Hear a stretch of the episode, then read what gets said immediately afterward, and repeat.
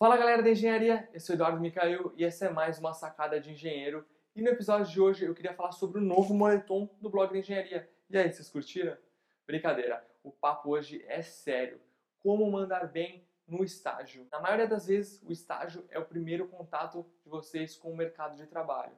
Então é natural que surjam diversas dúvidas nesse momento. E como vocês sabem, eu voltei a ser estagiário quando eu mudei de profissão, quando eu fui para a área de engenharia. Então, eu listei algumas dicas para compartilhar com vocês e espero de verdade que elas ajudem de alguma forma na sua carreira. E a primeira dica, aparência e vocabulário. Procure entender como que é o perfil da empresa, a área que você vai trabalhar, para aí sim você se portar e se vestir conforme a atividade. E esqueça gírias. Tire isso do seu vocabulário, procure usar um vocabulário mais sofisticado, condizente com o seu ambiente de trabalho. E a segunda dica, respeite a hierarquia da empresa. É essencial que você tenha humildade para conquistar o seu espaço aos poucos e reconhecer a sua posição. E o terceiro ponto, seja flexível.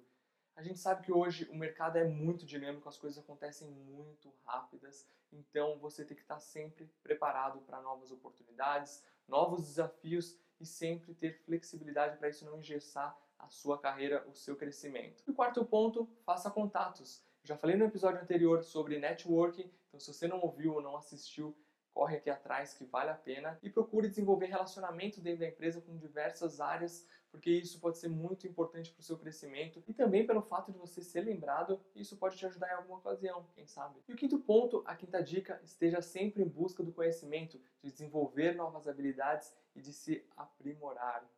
Pergunte, essa é a sexta dica. Não tenha medo de perguntar, não esqueça que o estágio é uma extensão, é um complemento da faculdade, desse aprendizado.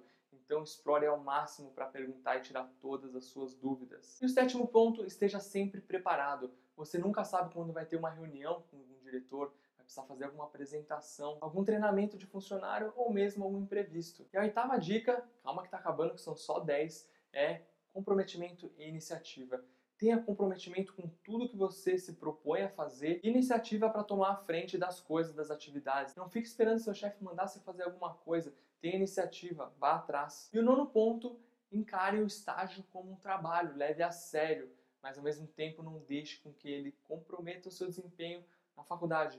Busque sempre um equilíbrio. E a décima e uma das mais importantes dicas que eu dou para vocês, peça feedback, procure conversar de tempos em tempos com o seu gestor para pegar uma avaliação dele, perguntar o que, que ele tem achado do seu trabalho, quais pontos de melhoria para você procurar se aprimorar, enfim, procure sempre ter um feedback do seu gestor. Isso é muito importante para o seu crescimento, para saber se você está indo pelo caminho certo. E se você gostou desse vídeo, eu queria te fazer um pedido.